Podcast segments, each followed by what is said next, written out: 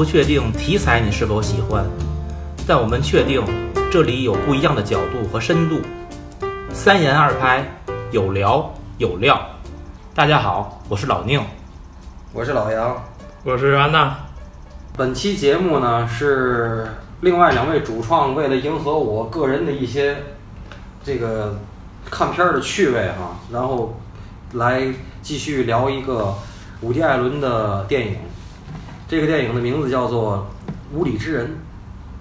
呃，我先简单介绍一下，不能免俗的简单介绍一下这《无理之人》的故事梗概。说简单点，就是一个呃换地儿教书的哲学教授，然后和他自己的女学生相爱相杀的故事。这个首先呢，这个教授呢是由一个我个人非常喜欢的演员，咱们从这个演员开始讲。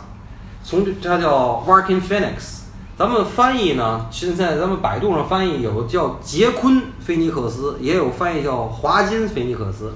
我特为查了一下，他实际上他的英文的那个这个发音应该是 Working，就是更接近华金这个叫法。但是其实这个 Working Phoenix 是因为一个他们家里的一个悲剧，他最后才在他的演艺生涯里得到了一个提升的，因为在在这之前。他就一直在好莱坞，就是说是一个演了很多配角，但是别人更知道他的是他的哥哥，他的哥哥叫做 River Jude Phoenix，瑞佛裘德·菲尼克斯。这个人呢，号称是呃美国上个世纪，也就是一九九零年代的詹姆斯·迪恩，长得也帅，然后可是就是因为这么个称呼，然后最后真的就成了詹姆斯·迪恩，只活了二十三岁就暴死。而这个 River Phoenix 呢，他演的很多，其实，在文艺青年当中，这个非常非常嗯有名，而且留下很深印象的电影，比如说我我和我自己的爱达荷，还有这个伴我同行，对，伴我同行，他是威尼斯的影帝，然后奥斯卡提名是没得，然后因为这个我自己的爱达荷呢，所以这个谁这个这个 River Phoenix 呢？他就是跟这个基努里维斯，当然也没活多长了，就二十三岁。他最好的哥们儿就是这个基努里维斯，就是因为这个哥哥这个 River 暴死以后，他这个 Working 才在自己的这个整个的这个演艺生涯里头越来越，就是说一步一个脚印儿，一步一个脚印儿。他在这些大导里头，大导都都特别爱用他。比如说我跟那个安娜都喜欢看那个。决斗士啊，咱们老念白了念到角斗士。这个拉塞尔克罗的这个古装的那个电影里头，他演那个最坏的那个。然后他后来又演了，比如说你看像这个天照，就是这个杀马兰，然后这个八毫米，还有就是 Oliver Stone 的这个就是这个 U Turn，U Turn，这个所以他还是这些大导都挺爱的，嗯，而且。比较符合，我是一直觉得伍迪·艾伦挑演员还是挺牛的。就是说，虽然这个《无理之人》在整个伍迪·艾伦的电影序列里，包括影评人的评价，其实只是中等，不是他的上流之作。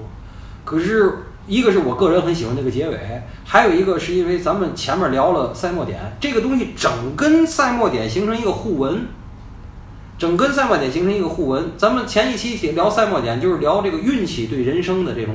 改变，嗯，是吧？这个电影呢，我想说的是，更多的是一种，就是人从性别立场，无论你是男还是女，你的你的觉醒对你的命运的改变，而不是运气。这个电影初看起来你觉得是运气，可是你仔细看不是运气，仔细看其实是一种个人意识的觉醒，对于你的的前途和命运的一种一种改变。Martin Felix 演的这个这个他的这个哲学教授呢，是到了一个新的校园去教书，而且呢，校园里校园里就有一个非常风骚，天天嘴上挂着就是要跟丈夫离婚的那么一个女的，主动勾引他。一开始他拒绝，你说是那丽塔啊，那另外一个对啊，老师啊，一开始一开始拒绝，那个人不有手里有那实验室钥匙吗？嗯，一开始拒绝。后来最后终于就是 半推半就的，在那个雨夜，那个那那女的来送那个单一麦芽的 whisky，然后说你要喝一杯吗？那女的还说，我可我以为你还不会提出这种邀请呢。然后半推半就，然后睡了以后发现这男的是阳痿，这男的不举，然后说啊，你还那个什么就别着急，就是其实这件事儿就是武殿伦就说这个人他第一研究哲学哈，第二而且不知道他前面经历了什么，又换了一个地方教书，因为你看他的这种人，他这种人就是说这个美国是有种终身教职啊，但是美国的终身教职不是一个称呼，而是学校给你的。这个终身教职，比如说你是耶鲁的终身教授，你上哈佛去，一切从头来。所以这就意味着他不定是在以前犯过什么事儿，而且一直说这个这个电影里就一直背面交代，就是说他以前有很多那种风流的传闻啊什么这些，这就无从考据了。就是武殿伦有的时候就要你，哎，你就模模糊糊知道就行，然后你就看现在的事儿吧，然后发现他不举。所以就是说，他作为一个，而且是他在女，他在这些学生中间，你看有好多他那个哲学系，哲学系那学生上课那个，那真是满嘴蹦文词儿，然后好多人都说他写的东西写得好。写的这个，写的那个，写的好。那么其实他最后这些人，他最电影里交代他研究的这些人研究的是谁？研究海德格尔吗？海德格尔有一种说法，这个因为就是说海德格尔是聊尼采起家的，嗯，啊，而且海德格尔据说啊，据说。这个是被纳粹还奉为这种，就是说是行动的这种东西。大伙儿都知道，就是说尼采是这种，就是说这种强力意志。这个这希特勒是最喜欢的。可是海德格尔呢，就是说海德格尔跟尼采不是一个流派。海德格尔是存在主义，所以后来他又提萨特嘛，就是这个这个哲学教授又提萨特。但是他的最好的论文，大伙儿对他评价高的也都是海德格尔的这个论文。所以就是说。伍迪·艾伦在这个电影里说，就是什么满嘴堆文词儿，你们这些知识分子有什么用？还不是阳痿，还不是对生活失去所有的信心？所有这些东西都不行。那么就是说，然后他再提出来一个观点，就是万物皆可哲学。什么是万物皆可哲？就是你看这电影，如果你看第一遍你没有感觉，你看第一遍、第二遍你就乐。看到前半截儿啊，就是他提的就是万物皆可哲。什么叫万物皆可哲学？哈，就是说，你看吧，哈，咱们今天要喝这杯咖啡，还是那三段论。你为什么要喝这个咖啡？这咖啡是怎么来的？我们喝完咖啡又能做点什么？哲学啊，这他妈是哲学啊！可是这他妈这三段跟你不举没关系呀！你该不举还他妈不举啊！你该对生活没信心，你还是没信心呢。虽然你在课厅课堂上就是那种光彩照人哈，就是那种妙语连珠，没用，你解决不了生活中的实际问题。什么时候解决了实际问题呢？什么？当他有一个想杀人的计划，开始研究、开始实施的时候，他惊讶地发现自个儿不举的毛病也治好了，而且想去旅游，想吃好吃的，想喝东西，想喝咖啡，想喝酒，想这个想那个，生活的对生活的所有信心和企图心全回来了。那是什么呢？哲学无用论。第二段就是后半截说的，其实我总结就是什么？写个屁酸文做甚？干就完了，就是吧？就是干就完了。对吧？他开始研究这砒霜从哪儿弄，怎么偷钥匙，怎么去取砒霜，这也挺哲学的。其实就是哦，想想想杀人怎么杀？拿砒霜杀是最不容易被人发现。拿砒霜杀，砒霜怎么得？得从实验室得。实验室怎么开？好，得找他跟他睡觉，然后把钥匙骗过来才能开开实验室。这这是一套一套反推的嘛。其实哲学有用。我倒觉得他前边是形而上的说哲学。嗯。满嘴的一些个名词，对对对。然后自打他制制定这个杀人计划之后呢，我倒觉得他明面上的哲学倒不多了。嗯，身体力行的，身体力行去执行去了。我倒觉得他探讨哲学的层面呢，倒是挺简单的，没有那么深入。我觉得是。对，我同意安娜说的，就是他讲哲学。他一直是否定课堂上的哲学的，嗯，你们在教室里学也没用，包括最后就是这个女主一直说嘛，就是这个这个这男主的阿布嘛，阿布他是用他的这个行动，他身体力行给我上了一堂哲学课，比我课堂上学的那个要有价值的多。其实就从阿布本人，我认为他也觉得那种东西没有什么用，他一直跟这学生说嘛。你们在课堂上学这个没有什么，那在社会的生活当中，那才是真正的哲学。他自己一直这么讲的。我昨天正好看了一本书啊，然后里边有康德的一句话，他不也一开始是说康德满嘴都是对。然后我就琢磨他这个动机怎么来的，然后正好对应到康德的这句话，我念一下。康德认为，在实践这个范围内，能够找到理论范围内没有找到的那个无条件、绝对的存在。如果人真心想知道自己该如何行动，就会看到一个无条件的要求，即绝对的、至高无上的命令存在，超越了所有理性思维。人会直接感觉到你必须如此行动。嗯他在那个餐厅听到隔壁人说话之后，他头脑中立马想到了那个那个那个声音出现了，嗯他要执行那个计划，啊，召唤他去做这件事儿。对他就是康德的这句话应用到他身上，嗯我觉得是伍迪·艾伦是不是非常了解康德的理论？嗯而而且对就是你说的这句话，直接就点了这个电影的题目。对无理之人，其实他是非理性的人。他这个片名儿是来自于一本叫《存在主义》的著作，就是非理性的人关于存在主义哲学的研究。而且还有一个说，这个电影的片名来源于是肖伯纳的一句名言：“理性的人自己适应世界，非理性的人让世界适应自己。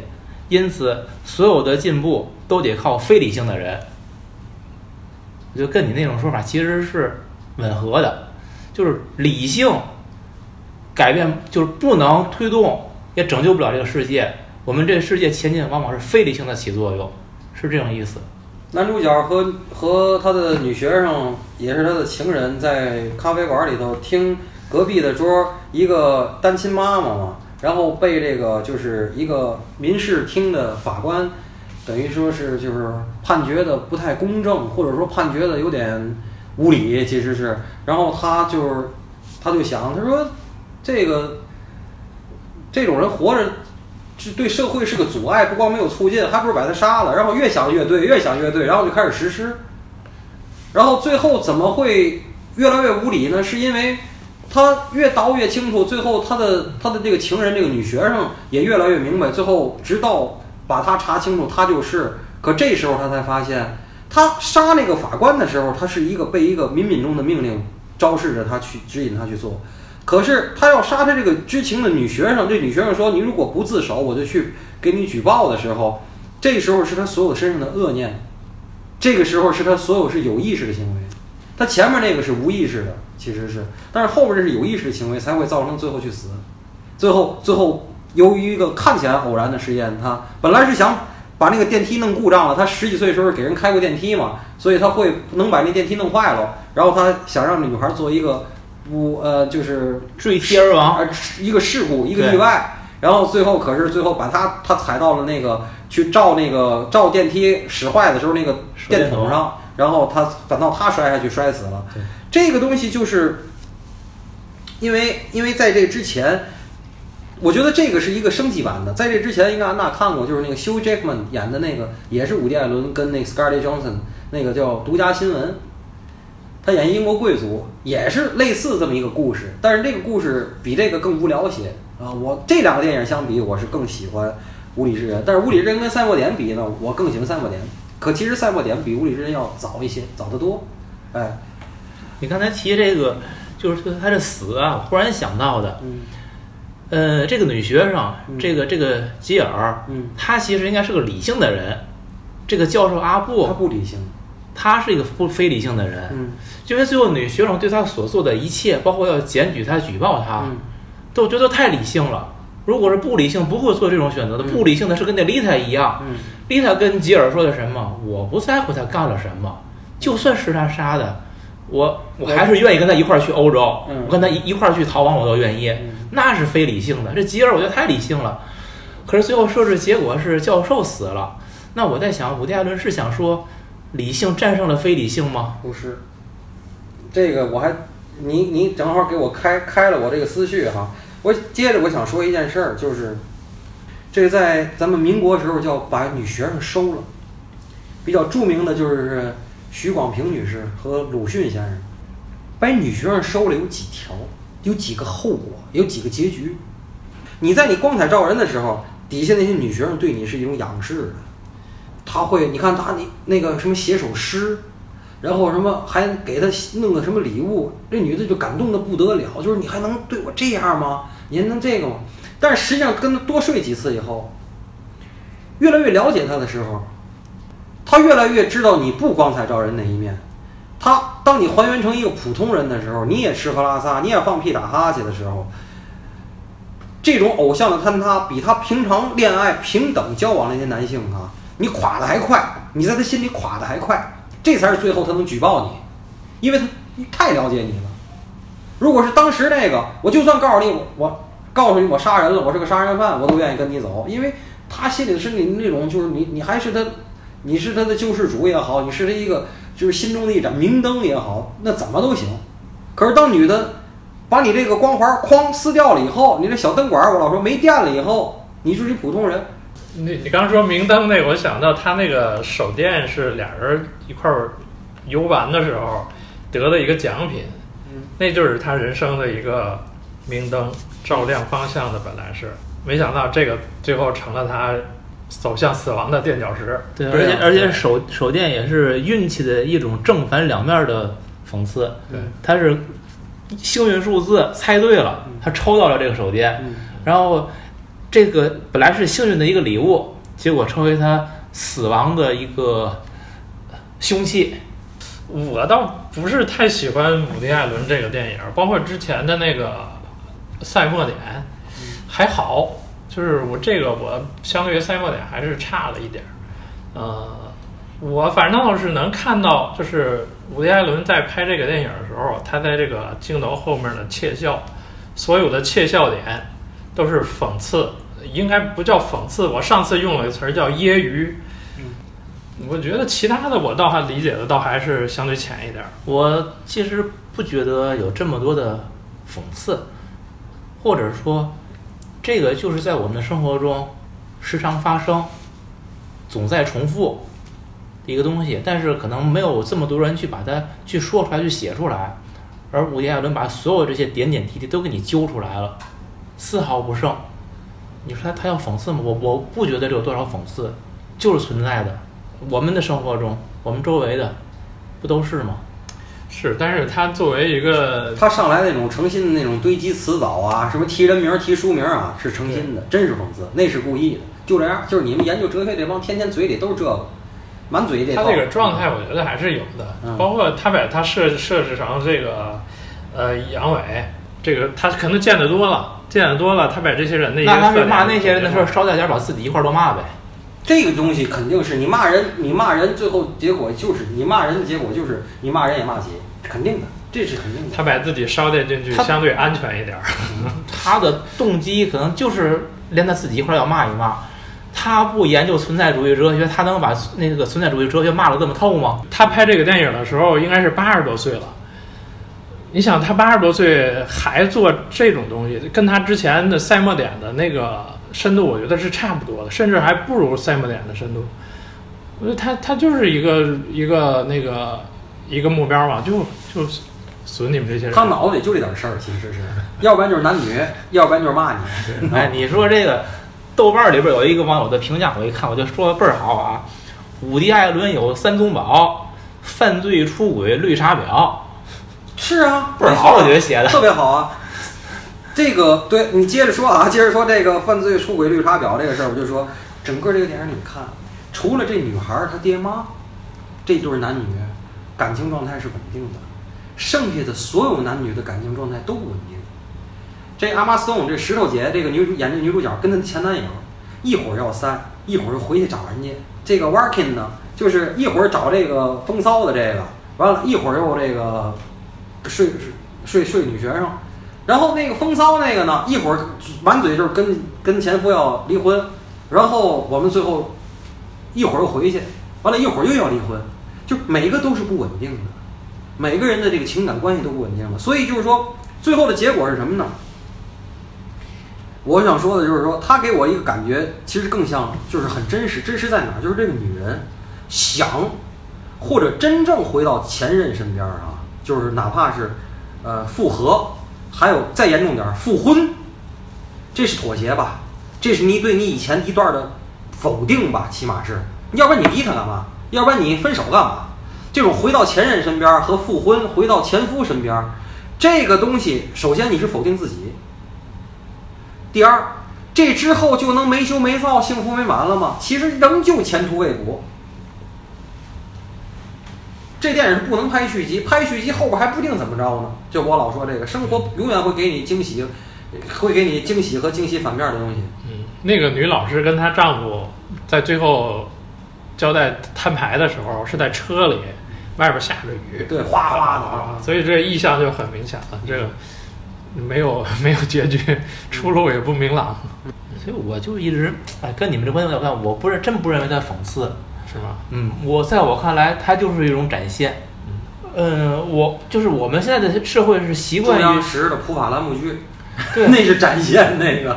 呃咱们可能更多的现在是给你看那个 CCTV 一，给你看新闻联播，嗯通常让让看这种东西的。嗯而伍迪·艾伦呢，就是我不但让你看 CCTV 一，我还让你看 CCAV 一。嗯，对，我觉得他是这么一个思路嗯。至于你是想过那个 TV 还是想过 AV 的，你想过哪种生活，那是你自己的选择不。是这个这个我稍微的我我我岔开点儿，就是你就算想过 TV 你也过不了，你知道吗？对最后就是想过 TV，最后过成 AV，你知道吗？对，那你过不了。但是就是说是你受制于各种限制，包括你个人的条件等等。嗯但就是说，他只是是告诉你，你有这些个可能性，嗯能不能过成，你的主观能力、客观条件，你们自己去碰去，还有运气运气嗯碰出来是什么，天晓得。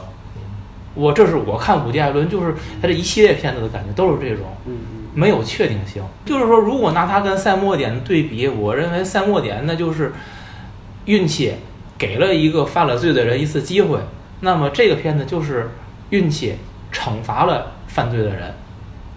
我我我可能跟老杨的观点是不太一样，这个我觉得哈，就是这个咱们预热的时候我说过，对比赛末点呢，我现在越来越觉得他发展到他这个零五年拍这个电影时候，他的心境已经不像那个时候那么偏激的相信运气了。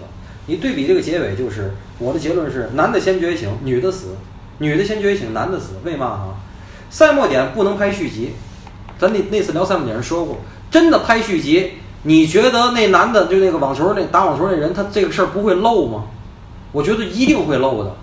身陷囹圄是肯定的，就是说那个运气能管一时，管不了一世。今天这个也是一样，这个无理之人也是一样，他就算把这女的推下去，他能跟那个那个那个那个风骚的那个直接去欧洲亡命天涯吗？我觉得分分钟会漏的，你只是一种设想的可能性。不是这一定会漏的呀。而且伍迪·艾伦就到今天，我仍然接受伍迪·艾伦这个他的电影里头就差咱们中国一个摄像头。以前咱聊过那个那个贤妻，嗯那个老头儿如果没得诺贝尔文学奖，嗯，他这事儿还会出吗？就是他妻子给他捉刀代代笔这个事儿还会出吗？不一定出。但得诺贝尔文学奖那是多么小概率的一个事件啊！如果没得那捉奖，刀那事儿没出是没出，但是也就没有功成名就这个事儿，他就去那个河湖边那小木屋安度残年去了呀。那不就是挺好吗？挺好残年啊！他们那个关系并不是，并不，他那个关系也是剑拔弩张的，也并不是什么。那那那个女的最后就是在我在完成每天要让你盯着你吃药，盯着你就是量血压，就是这这点事儿了啊。就是作为一个女佣人的佣人加管家加伴侣的面目出现，就是这样、啊。那就是苟且一生嘛，嗯未尝不是一种好的选择呀。嗯，跟身败名裂比，还功成名就过呢，你说那个？你跟功成名就对应的就是身败名裂啊，是的，嗯，对啊所以就是说这个东西是这样的，你想让生活的这个曲线是一个一个波澜不惊的线呢，还是大起大落呀？这这特别简单。对，所以还是可能性嘛。我觉得生活是提供了这种可能性的。嗯，对，我而且我因为伍迪·艾伦最后片子的，它其实都是保持开放性的，对，而且尤其像《三末点》跟《无理之人》这么对应性强的两种结果，嗯它其实就是想告诉我们，嗯不知道到底是怎么样，嗯最后到底翻出哪张牌，只有你翻完之后才知道。嗯。可是你翻什么你也得接受，这就是生活。对，没错就是我们就是，所以我说他是展示，展示完之后你知道之后接受吗？接受不接受都是这样。对了，哎，我我我再说一个剧作的事儿吧，嗯就是他这个电影里的旁白是非常多的，而且不是一个人，不是一个视角，是女学生跟这个教授阿布两个人的同时旁白。对，就是我以前说过，就是我非常反感冯小刚的那个旁白，他的旁白就是画面上啥也没有，他就是装装靠旁白来说这件事儿。然后这个呢，我就细看了一下，他旁白的同时，电影里那个角色他是在演这个，去掉旁白，你去理解画面的话，也能理解他旁白的意思。嗯。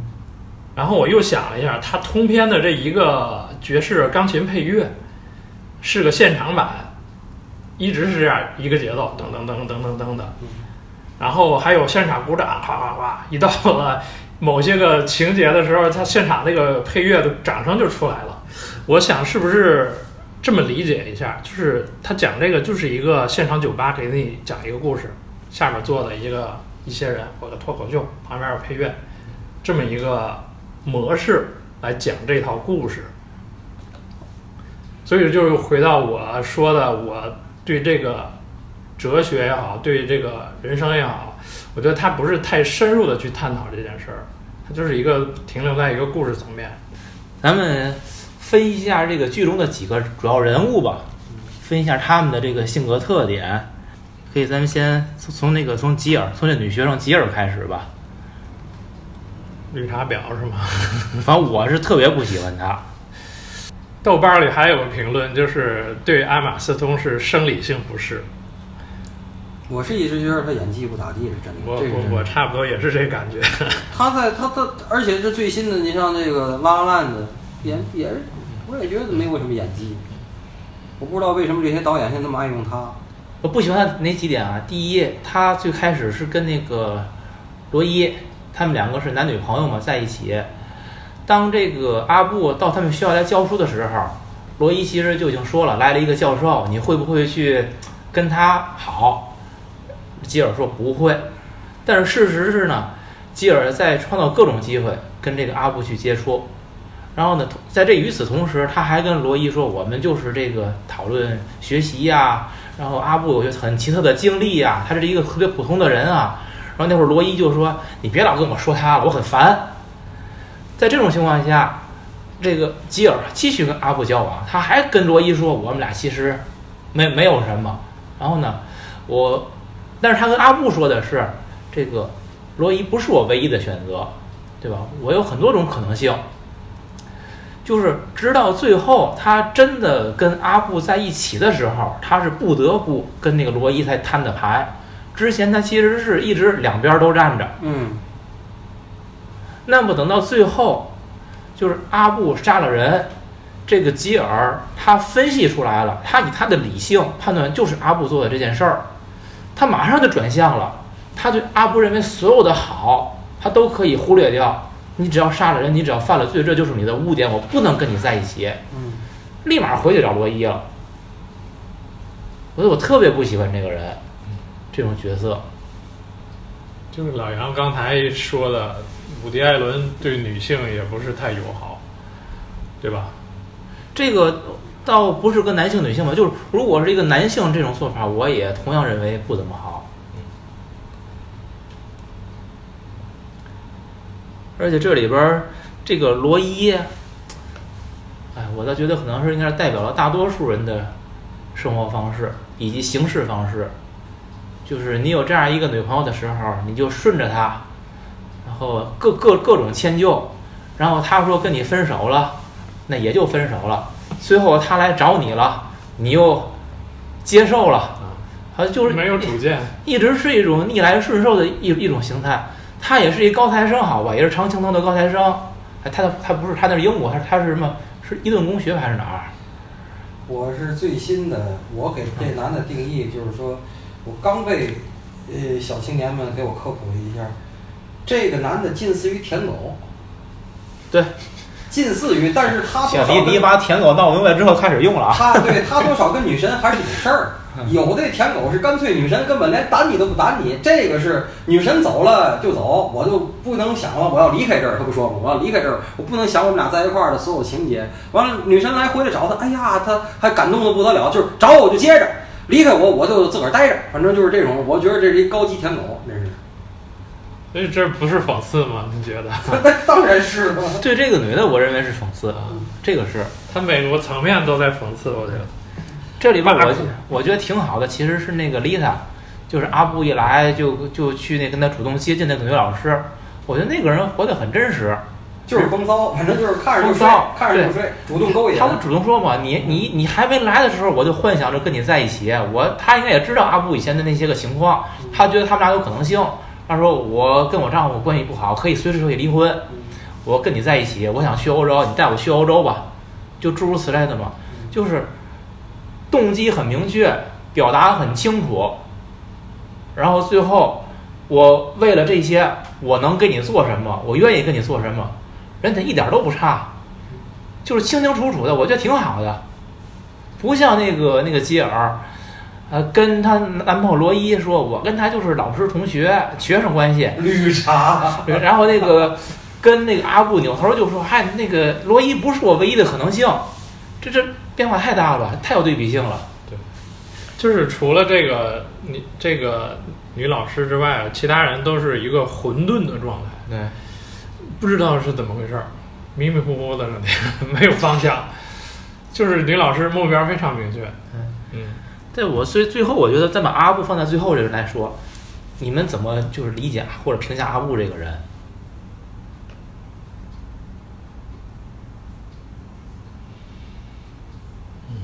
我先说好吗？嗯请这个是这样，嗯，有一种说法，也是一个咱们奇葩说用过的一个一个一个辩题，到底是懒惰推进人类进步，还是勤奋推进人类进步？我把这个辩题拿到这儿来，其实我看完这个电影，这个电影我现在是拿回来我第二遍看，呃，我他当时零几年出来的时候，当时我就找来买了 DVD 看了，然后当时觉得特别好。可是当时我看艺术作品，我是非常两极，就是要不然这个就是牛逼，要不然这个就是傻逼。可是现在我看文艺作品，基本傻逼的我已经就自动屏蔽掉了，我看的都是牛逼的，它牛逼里有各种各样的牛逼。可是这个电影呢，我看完第二遍以后，我就用接着咱刚才那辩题说，到底是恶推动世界进步，还是善推动世界进步？我觉得这个电影给我的结论是，恶推进世界进步，而且恶能改变人的心态，让你变得更积极。善不行，善会容易让你懒惰，让你安逸，而恶会让你勤奋努力向上。我我是在想，就是阿布他实际是一个对生活失去希望的人，对他对什么，他就真是咱们说那个天人说的“干嘛嘛没劲，吃嘛嘛不香”那种人。对对对是，嗯其实按他自己来说，我觉得他最好还是去死去才好了。他活着简直是受罪。他没有那个死的勇气的，嗯，所以他才换地儿教书的嘛，他没有那个死的勇气。就好死不如赖活着。对啊，所以对于他来说，发现人生的意义是特别重要的一件事儿。嗯，然后按你的理论，他是这个恶，使他找到了人生的意义。对啊，能把它定义为恶吗？我我对这个是有点有点疑问的。因为我在我的潜意识里，我还是接受佛教的。这个杀杀生，绝对是恶念。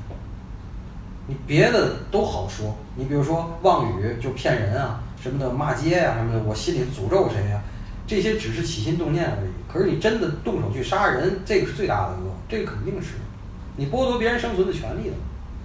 他最开始偶然听到了那个法官不公正的消息，嗯使他要去杀那个法官。嗯这件事本身跟他没有关系，就是一次完全随机的事情，导致他他去杀人。我只是在觉得，你如何找到你人生的意义？而且就是这个真的是你人生的意义吗？你找到了这个意义，咱去做一个假设，他把这个法官杀了，嗯他也没有被发现。嗯当你这个使命完成了之后，你能继续吃嘛嘛香，喝喝嘛嘛美，然后生活充满了动力，能写诗，不阳痿，能保持下去吗？我觉得这可能，如果拍续集，这又是一个续集，就是说有可能没东窗事发，但是这个东西像毒品，过两天这劲儿过去，他得再杀人，对，我说的就是得这个。再杀一个，才能再精神起来，对啊，再精神一阵儿，再精神一阵儿啊。所以这就回到一个问题：这个非理性的事件、非理性的选择，到底有多大意义？能持续多久？那不就是成吸毒了吗？对啊，嗯你说如果是恶来推进我们的这个社会，嗯，那就是要不断作恶嘛。对呀、所以没隔多少年就要打一场大的。伍迪·艾伦设置了这么一个事件，嗯他人的事，你去横加干涉，嗯然后他又像兴奋剂一样，嗯是有可能高潮过之后，你就又打回原形，嗯让你的生活要如何继续？嗯，我觉得这可能会是伍迪·艾伦的一个问题，也是我也是我看就是咱们俩预热的时候也说过的，都好不了，谁都好不了，有钱的好不了，没钱的也好不了，有知识的好不了，没知识也好不了，没有意义，生活没意义。伍迪·艾伦真的，我就觉得他的他的电影最后说的就是生活无意义。可是如果这么说的话，难道他拍电影本身这件事儿，嗯他每年都要拍电影，他不是不是在无意义中寻找意义吗？那是的，对吧？因为你越无意义，人就越需要过程。这片子就有一个地儿挺有意思的，就是他们在一次那个 party 上边，一个女学生，她竟然不知道什么是俄罗斯轮盘游戏，后边就演阿布自己亲身实践这个俄罗斯轮盘，开始是六分之一概率放了一颗子弹，然后后来还是一颗子弹叭叭叭自己打了三下，嗯那就是百分之五十的概率生死概率啊。他喝点酒也不想活了，真的，其实就是那么简单。对这段戏安排的挺好，挺关键的，挺关键的对他的这个最后选择那个方向起到了一定的作用对。，其实就是说，你刚才说他什么，咱说好死不如赖活着，嗯其实他在找一种可能性，让自己结束生命。嗯他活得没有意思了，但他又不知道该怎么让自己去死。嗯我觉得这是一个机会，就是你喝点酒，借这劲儿拱，死活就活，死就死，就是他啊，了。对对对，我觉得这他当时应该是很绝望的嗯，包括他最后能去选择杀人，那真的是抓到了救命稻草啊！嗯，所以他也没有顾及道德法律的东西，他就觉得这个对我有意义。他是为他自己，他那会儿已经跟道德法律应该没有任何关系了。可是最后他杀学生，杀学生反倒是一种对生的渴望战胜了一切。是因为他有了生的渴望了，我要延续这种渴望。对，要这么说的话，我觉得人生好可笑啊！所以这个电影我一直说，王小波的一句话其实是挺骂人的，就是说这个王小波说人和人是不平等的，其中最重要的是人与人有知识的差异。这句话如果放在普罗大众里，要这么一说，个个都觉得这是骂人。他本来就是骂人嘛，嗯，而且他是觉得他自己比别人强。王小波也有他过人之处，确实。嗯我想聊一个，就是包括之前咱们聊《赛末点》的时候，咱们在群里也说过，就是这个电影好，嗯伍迪·艾伦好，到底好在哪儿？怎么个好法？嗯咱今天能不能把这个展开的嗯谈谈每个人的观点？我首先我看的也不是太多，他最早的我就看过那个《子弹飞越百老汇》，很久之前了，我差不多也忘了那剧情了。然后这个《无理之人》还有这个《赛末年》，我是分别看了两遍。反正我对他的感觉就是不像是咱之前说贾樟柯或者什么的，他的表达那么多。伍迪·艾伦就是全去掉，我就要一点，我就是讽刺骂你们，然后他把这些东西做到淋漓尽致。我觉得好看是在这一点上，就是去复杂化，越简单越好。他所有目的都是奔这一个方向去的，对吧？可是呢，你说它简单，它这里边儿展现的就是内容，它可能不会选择什么大事件啊，多深多深的它不会，但是它的每一个点，包括它的人物的场景、对话的包含的内容，涉及的一些个甚至说学术的范畴，其实范围是很广的。它我不是觉得它特别的那个简单，对，它这些个是要有的嘛，嗯他就是在这一个点上挖深之后呢，他就是这些东西自然就出来了，对吧？老杨呢？我我我我完那天他一说就挺挺打动我的，完全就是我没想到，但是我完全同意。呃，还要接着咱们这几期聊伍迪·艾伦说的事儿，他没有史诗，对全是故事会情节。我说说那个我，因为我特别我想这个问题啊，嗯我觉得我给它分成了几个角度。嗯第一个是他对细节的处理，第二个是他在主观视角下的客观，第三个是他的表达方法，第四个是在技术层面。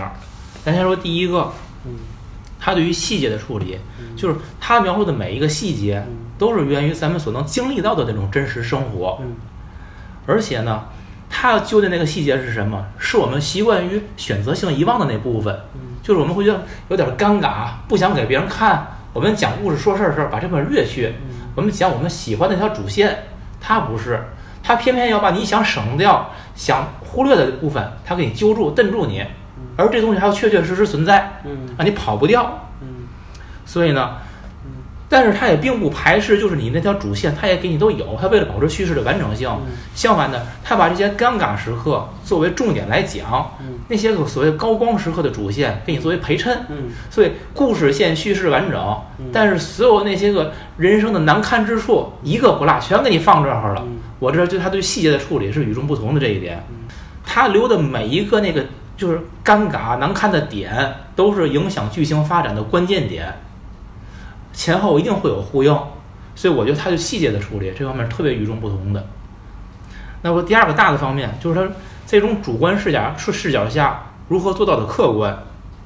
啊，我的感觉就是他的电影看起来，我就认为是真实，是跟贾樟柯那种真实不一样概念的，就是他不会的，就是故意的，我想说什么好，或者故意抹黑什么，都不是，就是他他就是在展现，展现你的点点滴滴，讲的故事是全面完整的一个有机体，嗯，但你会知道他的这种全面里边是站在他的主观的角度想表达某种东西的主观，不是这种绝对的主观或者客观。那么最后的表达是什么？我讲一个事情的时候，我既讲它的正面，我同时我就会跟你讲到的反面。那我们很多的导演，他会他为了表达，他会只讲一面，但是我觉得伍迪·艾伦不是，他同时两面都给你，然后让你看到东西是很立体的，那就给了你选择判断的一个空间。那我觉得这是他对主客观的一种处理方式，包括事物的两面性，也是有特色的。再有就是表达方法，嗯，我认为他，你看他的电影，他不是为了讲道理而编剧情，他是在所有生活的，而且是这种稀松平常的生活细节里，把那个道理是给你归纳或者演绎出来的。他是通过事件来讲故事，哪怕他有时候通过人物的对话，把这道理给你讲出来，但依然是有事件依托的。就好像安娜说的，他那个旁白，旁白对应着人物当时的这个行为动作，它是有有有烘托的，它不是单纯的干巴巴的道理。而且他的道理还有特点，我认为，他讲都是小道理，没有什么这个人生大义、国家的什么什么多么高深的，我觉得都都没有。但就这些小道理，我们觉得非常亲切，而且是我们每个人都能惊艳到的。所有这些小的东西组组合在一起，其实反而是一个人生的大的哲理，就看你能理解多深。所以这是我说他的表达方法，是他第第三个大的方面。那我觉得第四个是技术层面，你看他的内容的表达，他选择的大多是中间阶层的人的生活，既不会太上也不会太下。那么就在大多数人这个层面，你会有一些共鸣。那在镜头语言上，啊，我觉得他那个镜头语言其实是很平实的，不不夸张。他很少用大的人物特写吧，应该是，嗯就是都是正常的那种焦距距离，嗯是很平的。嗯那然后最后到语言上面，他的台词儿，有人就批评他是话痨，呃，我倒认为他那个话痨的语言其实是已经练过词句的，是提炼过的，并不是哗哗哗一通一通乱讲。他的每一，咱别说每一句吧，很多句子我就摘出来，其实都可以成为金句的，都是很经典的台词儿。而且呢，他他有个特点，就是我们说话爱说半句话，他是把你那后半句话藏着不说的，他也给你提了出来。嗯你不好意思或者不想说，他都跟你说了。嗯就是你在五一按电影里边感觉就是你没处躲没处藏，全让人衣服扒光给你拽这儿了，嗯就是这种感觉的。所以就是我说这几点啊，一共应该是四点，嗯我觉得这是他的电影与众不同之处，他的好也就这些地方吸引了我。嗯就还是说他拍的电影是太多了，他早期差不多一年能拍好几部的那种。你说八十多岁了，还天天在拍拍 拍戏，他这个人呢，就是我就说这个人的创造力就是你生命力，他生命力太强了。他年轻时候最早是给我看过那纪录片嘛，是给那些脱脱口秀明星写剧本儿、写脚本儿的嗯。弄弄弄，人说，哎，你要不然自个儿试试，他就开始自个儿说。自个儿说完了，因为自个儿说，别以为他上台都有极致啊，就是说这个急中生智那极致，都是有脚本儿的嗯。他是上台是有那脚本儿，根据那脚本儿在发挥。弄弄弄，他最后就完了，说这脚本儿都不够不过瘾儿了，就是上台当这个脱口秀明星不过瘾儿了，就开始拍电影。然后，所以到八十多还有这么多想说的，我是觉得这个人的生命力真的非常强。他早期的我我没看过，就那天扒了一下，快进了一下，那个是跟呃就是安妮霍尔是那是早期的了，早期又挺有意思，他直接面对观众了，这俩人在排队，然后后边有一个人一直在唠唠叨叨说一些个某某某学者说什么话，他们怎么怎么说，他听都听完了，他突然间对观众说，开始说话了，然后转过来有个人说你这人说的不对，他这那个那个学者不是这么说的。说你怎么知道？你不学者就在这儿了，走出屏幕把那人拉进来了，你知道吧？我说你看，他他说的是不是？让他说。啊，说 我是我不是那么说的，你都是理解错了。我觉得他当时当年的那些个东西确实挺有意思的，所以后来纸牌屋就是用的这个办法。这就是东木先生不就是吗？经常就是转过来对屏幕，我他妈不喜欢他，完了转过去以后那种面满满不满满面笑容的那个，这个手法挺挺牛逼的。伍迪·艾伦他就是拍故事会，能把故事会拍好。